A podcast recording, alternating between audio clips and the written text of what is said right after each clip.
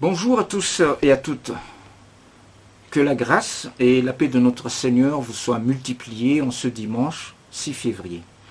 C'est une joie pour moi de vous partager le message de la parole de Dieu ce matin. Il faut le dire, une nouvelle année n'augure pas forcément pour tous de bonnes choses. Il suffit pour cela d'écouter les nouvelles. Il y en a qui ont terminé l'année passée dans les larmes, et il ne faut pas fermer les yeux sur cela. Il y en a qui la commencent dans la tristesse, voire la colère. C'est pour cela d'ailleurs que les hommes se souhaitent de bons voeux pour bien commencer. C'est pour cela aussi que nous devons être reconnaissants pour tous les bienfaits de Dieu dans nos vies, car tout est grâce et tout est miracle si nous avons le bonheur de l'expérimenter. Alors puisque nous sommes réunis là par sa grâce, à cause de son amour, par son miracle, bénissons-nous les uns et les autres en faisant un petit coucou aux autres. Voilà, je vous autorise à, ouvrir un peu vos vidéos pour pouvoir nous saluer les uns les autres dans le nom de Jésus. Alléluia. Amen. Soyez tous bénis. Je vous invite encore à la prière. Bon et tendre Père Céleste, nous te bénissons pour ces moments que tu nous donnes d'être rassemblés en Église, là où nous sommes les uns et les autres, réunis par ta grâce à cause de ton amour. Merci Seigneur pour ces moments où nous pouvons ouvrir ta parole et nous te prions de la bénir, de disposer nos cœurs à la recevoir. Accorde à ton serviteur ta grâce et ton onction afin qu'il puisse délivrer ton message pour la gloire de ton nom. Au nom de Jésus. Amen. Nous faisons une lecture dans l'évangile de Jean chapitre 8 verset 12. Jean 8 verset 12. Un verset bien connu, mais qui va nous introduire dans notre sujet. Et voici ce qui est écrit. Jésus leur parla de nouveau et dit, Moi je suis la lumière du monde, celui qui me suit ne marchera point dans les ténèbres, mais il aura la lumière de la vie. Amen. Dans ce passage des Écritures, Jésus déclare être la lumière du monde. Il ajoute même que quiconque le suit ne marchera pas dans le ténèbre, mais il aura la lumière de la vie. Ces paroles du Seigneur vont avoir un impact et une répercussion dans la vie de ses disciples. Mais avant d'ouvrir ce paragraphe, nous allons d'abord voir pourquoi le Seigneur Jésus déclare ces paroles. Oui, le Seigneur ne dit pas ces belles phrases parce que cela fait bien de le dire pour un prophète ou un messie, ou encore parce qu'il s'est senti inspiré par la poésie. Non, non, pas du tout. Venez avec moi dans Jean 5, 19 et nous allons voir tout ce qui motive le Seigneur et ce qui l'inspire. L'évangile de Jean, chapitre 5, verset 19. Voici ce qui est écrit. Jésus leur répondit donc, En vérité, en vérité, je vous le dis, le Fils ne peut rien faire par lui-même, mais seulement ce qu'il voit faire au Père. Et tout ce que le Père fait, le Fils aussi le fait également. Amen. Nous voyons dans cette lecture le secret des principes du Seigneur Jésus, à savoir que Jésus ne fait que ce qu'il voit faire par le Père. Le Fils ne fait que ce qui procède du Père. Or, qu'est-ce qui est dit du Père, en l'occurrence, par rapport à ceci? Nous trouvons la réponse dans l'épître de Jean. Premier épître de Jean, chapitre 1er, verset 5. 1 Jean 1, 5, où il est écrit Voici le message que nous avons entendu de lui et que nous vous annonçons. Dieu est lumière. Il n'y a pas en lui de ténèbres. Amen. Dieu le Père est lumière. Et il n'y a pas de ténèbres en lui. Raison pour laquelle le Fils envoyé du Père dans le monde pour le représenter pouvait aussi déclarer qu'il est la lumière du monde. À l'instar du Père qui n'a point de ténèbres en lui, 1 Timothée 6, verset 16 affirme également par rapport à Jésus-Christ, 1 Timothée 6, verset 16, Lui, Jésus, qui seul possède l'immortalité, qui habite une lumière inaccessible que nul homme n'a vue ni ne peut voir. À lui honneur et puissance éternelle. Amen. Gloire à son nom. Voilà donc pourquoi cette affirmation a un lien très fort entre le Père et le Fils. Nous allons aborder maintenant comment cette réalité va aussi impacter la vie de tout disciple individuellement et de l'Église collectivement. Mais juste avant, nous allons encore effectuer un petit détour, une petite escale vers l'évangile de Matthieu pour faire une petite mise au point. Nous lisons dans Matthieu 5, versets 13 à 15, cette déclaration. C'est Jésus qui parle. Vous, c'est vous qui êtes le sel de la terre, mais si le sel devient fade, avec quoi le salera-t-on? Il n'est plus bon qu'à être jeté dehors et foulé aux pieds par les hommes. C'est vous qui êtes la lumière du monde. Une ville située sur une montagne ne peut être cachée. On n'allume pas une lampe pour la mettre sous le boisseau, mais on la met sur le chandelier et elle brille pour tous ceux qui sont dans la maison. Que votre lumière brille ainsi devant les hommes, afin qu'ils voient vos œuvres bonnes et glorifient votre Père qui est dans les cieux. Amen. Nous avons l'habitude d'appliquer ces versets de l'Écriture à l'Église, par rebondissement et anticipation, mais en fait, dans le contexte, l'Église n'est pas encore là quand Jésus parle. En effet, l'Église ne sera qu'après la résurrection du Seigneur et la venue du Saint-Esprit, faisant naître le corps du Christ afin d'être son témoin jusqu'aux extrémités de la terre. Dans le contexte de Matthieu 5, le Seigneur ne parle pas uniquement à ses disciples, mais à la foule rassemblée. Il s'adresse donc ici plutôt à la communauté d'Israël qui était alors censé être la lumière des nations ainsi que le sel de la terre. Et combien cette réflexion du Seigneur était pertinente pour Israël, à savoir qu'il ne fallait pas mettre la lumière sous le boisseau après l'avoir allumé.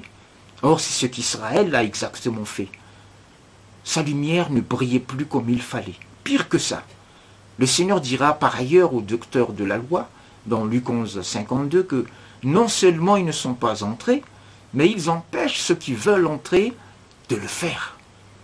La question du Seigneur sur le sel prend tout son sens ici. Si le sel perd sa saveur, avec quoi la lui rendra-t-on? Israël avait perdu sa saveur. Et bien sûr, le Seigneur anticipe déjà ici son sacrifice à venir, car c'était le seul moyen pour redonner sa saveur au sel qu'Israël n'avait pas su garder. Le Seigneur exhorte cette foule aux bonnes œuvres, mais il sait déjà ce que l'Esprit lui murmure.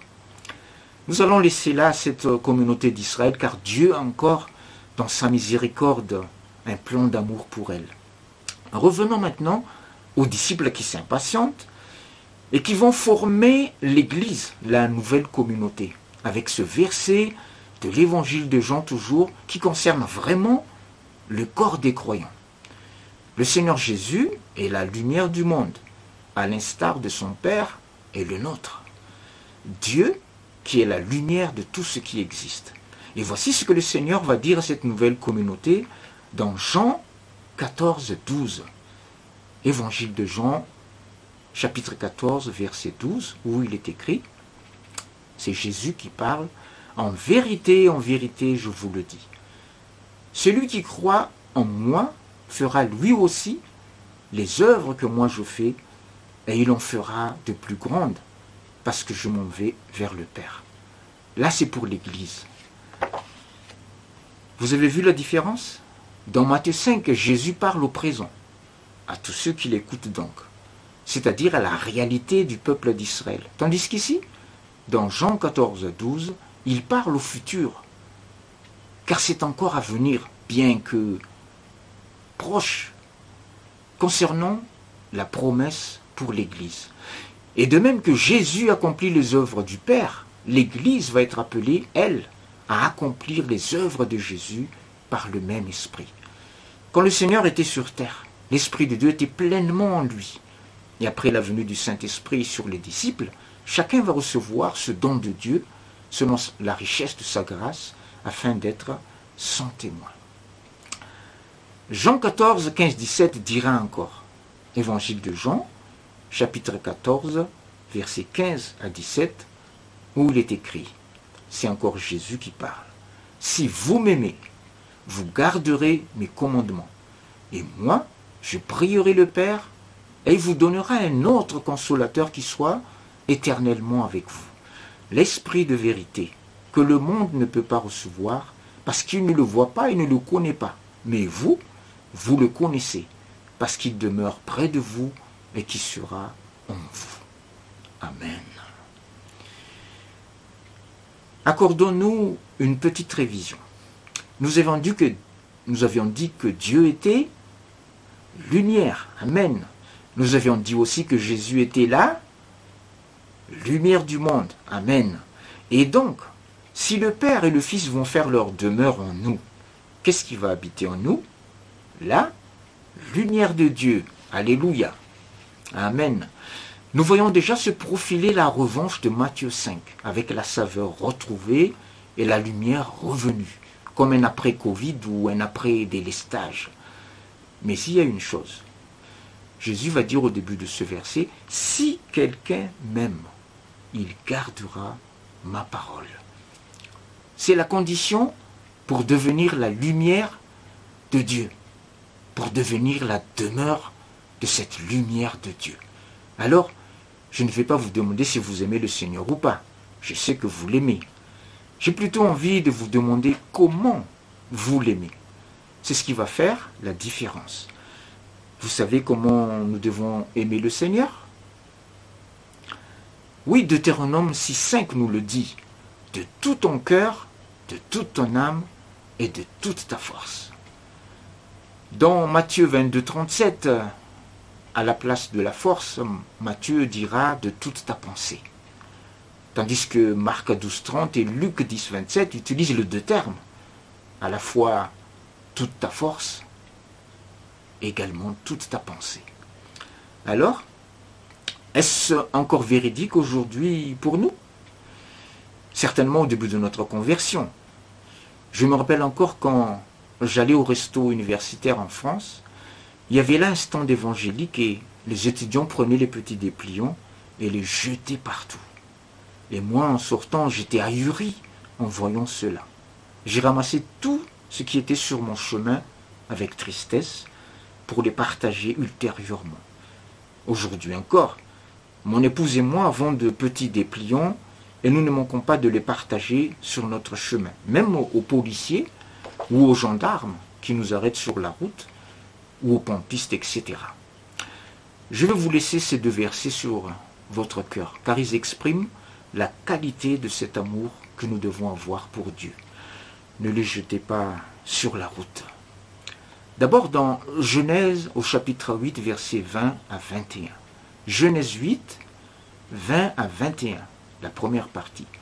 Déclaration de Noé après le déluge, par grande reconnaissance. Il est écrit, Noé bâtit un hôtel à l'Éternel. Il prit de toutes les bêtes pures et de tous les oiseaux purs, et il offrit des holocaustes sur l'autel. L'Éternel sentit une odeur agréable, et l'Éternel dit en son cœur, je ne maudirai plus le sol. Et puis, dans Genèse 12, verset 7, livre de la Genèse, chapitre 12, verset 7, là il s'agit de la déclaration d'Abraham après l'appel de Dieu, par grande reconnaissance également. Et voici ce qui est écrit. L'Éternel apparut à Abraham et dit, je donnerai ce pays à ta descendance. Abraham bâtit là un hôtel à l'Éternel qui lui était apparu. Amen. Ces deux passages parlent d'un hôtel en l'honneur de l'Éternel. L'hôtel exprime l'honneur, la première place que nous accordons au Seigneur dans notre cœur et dans notre vie. Une place forte en l'honneur du Seigneur, comme dans l'engagement au baptême, qui est un témoignage en l'honneur du Seigneur ou l'engagement au mariage devant l'autel, justement. C'est tout le sens de ce mariage devant Dieu pour qu'il soit le premier dans la vie du couple. Alors, la question est, qui est le premier dans votre cœur et dans votre vie? J'aime bien les paroles d'un frère en Christ à, son mariage. Il se reconnaîtra et je m'excuse si je, remue, par ailleurs le couteau dans la plaie. Car il a dit à sa femme, je t'aime très fort, mais sache que le premier dans mon cœur, c'est le Seigneur. Et poum, au moins c'est clair. Bon, vous pouvez le dire aussi à votre conjoint ou conjointe. Hein. Remarquez qu'il est juste ici question d'aimer en premier. Après, ce n'est pas un péché d'avoir des hobbies ou d'apprécier la voix d'un chanteur ou le jeu d'un acteur ou d'un sportif, pourvu qu'ils ne prennent pas la première place dans notre cœur comme le club d'enfants a dit un dimanche. Un jour, sur mon lieu de travail, est passé David Douillet, champion du monde et champion olympique de judo, plus d'une fois, je crois que c'était même quatre fois. Mon responsable, l'ayant appris, m'a demandé Vous lui avez demandé un autographe? J'avoue que j'y avais pensé, mais je ne l'ai pas fait car j'étais sur mon lieu de travail et puis, je le confesse humblement, que j'avais ma petite fierté à l'époque. Par contre, comme c'était un professeur de judo, je le saluais sincèrement à la manière de judoka quand il allait repartir. Et figurez-vous que c'est lui qui s'est approché de moi avec une grande simplicité et beaucoup d'humilité pour serrer mes mains. Pas de Covid Covid à l'époque, juste David. Je lui ai adressé un courrier plus tard, non pour demander un autographe, bien sûr, mais pour lui partager une parole de Dieu, car son humilité m'avait touché. Et je l'ai béni. Voilà notre statut d'enfant de Dieu. Notre autel est pour le Seigneur. Mais nous devons aussi rendre à chacun l'honneur qui lui est dû, depuis le président de la République jusqu'au président du Fouctan, sans faire de personne notre idole. Passons maintenant à un dernier point important avant de conclure. Il est écrit dans Jean 16, verset 13, Évangile de Jean, chapitre 16, verset 13. Et voici ce que Jésus déclare encore. Quand il sera venu, lui, l'Esprit de vérité, il vous conduira dans toute la vérité, car ses paroles ne viendront pas de lui-même, mais il parlera de tout ce qu'il aura entendu et vous annoncera les choses à venir. Amen. L'Esprit de vérité va conduire l'Église, le corps des croyants dans toute la vérité.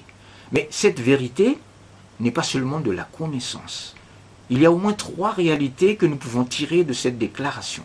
Premièrement, il y a bien sûr la connaissance de la volonté de Dieu et la compréhension des Écritures par l'inspiration du Saint-Esprit. Le Saint-Esprit nous éclaire et nous guide.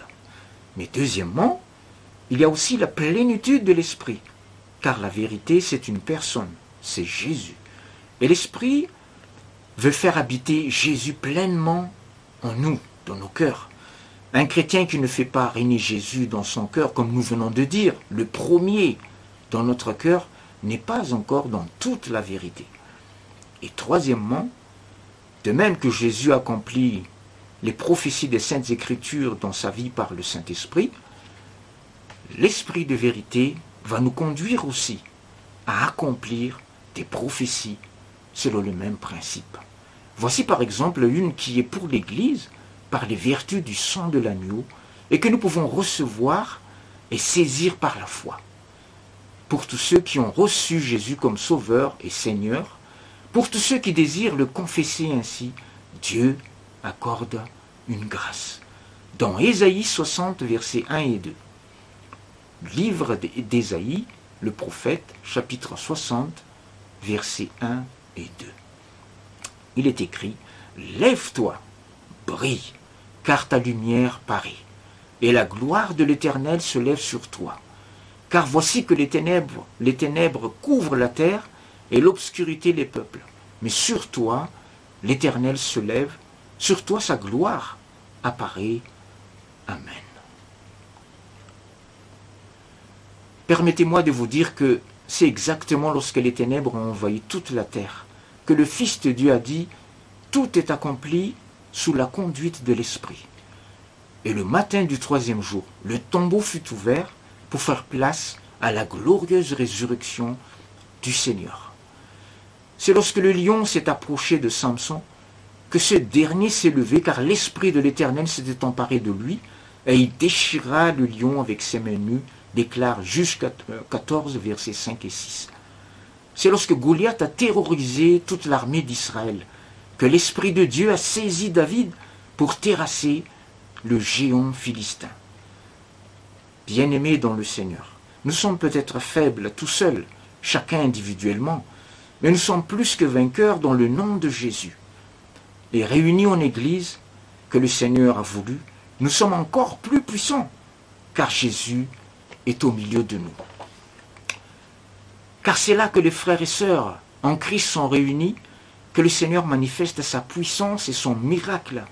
C'est là où nous sommes réunis que le Seigneur envoie la bénédiction et la vie pour l'éternité selon le psaume 133. C'est là que le Saint-Esprit glorifie Jésus. C'est là que le Saint-Esprit nous saisit si nous voulons bien qu'il le fasse, car c'est lui, le héros puissant au milieu de nous, qui agit au travers de nous. Quel est le nom de l'ennemi aujourd'hui? Qui est-ce qui terrorise tout le peuple de Dieu, voire tout le monde? Peuple du Seigneur. Selon 2 Corinthiens 6, verset 2 la seconde partie. Épître de Paul, 2 Corinthiens, chapitre 6, verset 2, il est écrit une promesse à saisir par la foi. Voici maintenant le temps vraiment favorable. Voici maintenant le jour du salut. Amen. À cause de l'œuvre excellente de Jésus-Christ à la croix du calvaire, qui a détruit les œuvres du diable et la puissance de la mort, c'est aujourd'hui que Dieu veut nous remplir et manifester sa gloire au travers de son corps. C'est aujourd'hui que l'Esprit de Dieu veut te saisir pour que tu puisses t'accaparer de ton héritage spirituel. C'est mon vœu pour toi dans le Seigneur pour cette année. C'est mon vœu pour l'Église. Peuple du Seigneur, je t'invite à te lever comme un seul homme avec foi et laisse le Seigneur faire de toi sa plus grande joie. Debout, sainte cohorte, dit un chant, là où vous êtes, et recevez cette dernière prophétie. Puisque nous sommes en réunion virtuelle, là où nous sommes, pour manifester notre communion les uns avec les autres et l'unité de notre foi, levons notre main droite dans le nom de Jésus. Et recevez cette déclaration du prophète Ésaïe au chapitre 49 et au verset 6 par les mérites de Jésus l'Éternel dit, C'est peu que tu sois mon serviteur pour relever les tribus de Jacob et pour ramener les restes d'Israël. Je t'ai établi pour être la lumière des nations, pour que mon salut soit manifesté jusqu'aux extrémités de la terre. Amen. Cette parole s'est accomplie. C'est pourquoi Pierre déclare dans Acte 2, verset 39. Acte des Apôtres, chapitre 2, verset 39, car la promesse est pour vous, pour vos enfants et pour tous ceux qui sont au loin, en aussi grand nombre que le Seigneur notre Dieu les appellera. Alléluia. Cette promesse est ouverte à quiconque croit en Jésus-Christ. Oui, Dieu veut que nous soyons la demeure de son Esprit Saint, afin d'apporter sa lumière aux perdus, comme un phare dans la nuit. Comme Jésus, nous aussi, par ses vertus, à cause de son nom, que notre lumière brille dans ce monde. Frères et sœurs, vous le pouvez aussi, dans le nom de Jésus-Christ. Amen. Je vous invite à la prière. Béni sois-tu, Père éternel, pour toutes les promesses qui sont oui en Jésus-Christ. Celui qui a mis le comble à son amour pour que nous soyons au bénéfice de ta grâce, pour que nous soyons le réceptacle de ton esprit et apporter à notre tour ta lumière à ce monde qui se perd dans les ténèbres. Tu nous en as donné la capacité par Jésus qui a tout accompli à la croix et qui a reçu le nom qui est au-dessus de tous les noms. Accorde-nous cette grâce et que ta lumière brille en nous sur chacun de tes enfants, dans chaque maison, pour le salut des âmes et l'avancement de ton royaume. Amen. Que le Seigneur vous bénisse, frères et sœurs, et que sa parole puisse porter du fruit pour la gloire de son nom dans chacune de nos vies. Amen.